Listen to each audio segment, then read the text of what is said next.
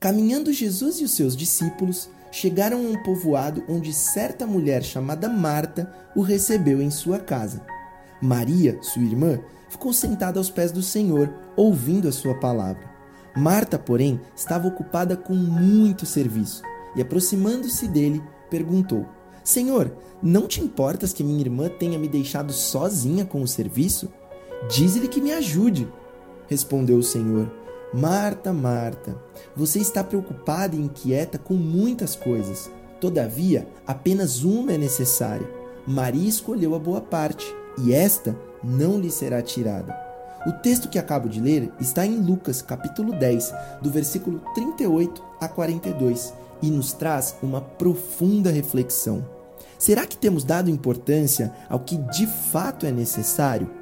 Em nossas vidas, o que com certeza não falta é a correria do dia a dia, principalmente nos últimos meses, onde fomos obrigados a mudar toda a nossa agenda e rotina.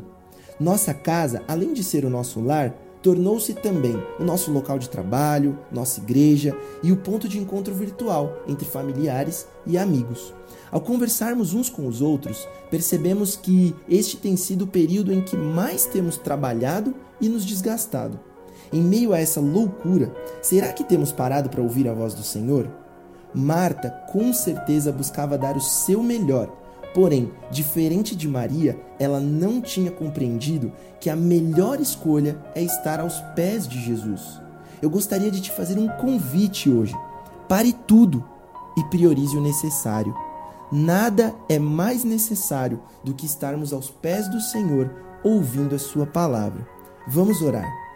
Deus, muito obrigado porque o Senhor tem cuidado de nós. O Senhor é o nosso escudo e a nossa fortaleza. O Senhor é o nosso refúgio.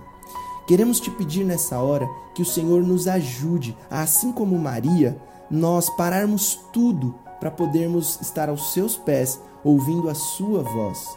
Assim como Moisés no monte, que nós venhamos a entender que nada é mais importante do que a sua presença.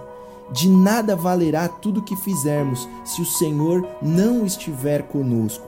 Muito obrigado, porque o Senhor tem nos instruído através da tua palavra. E queremos te pedir que o Senhor nos ajude a colocar em prática tudo aquilo que temos aprendido. Obrigado, porque o Senhor é o nosso Salvador. Em nome de Jesus. Amém.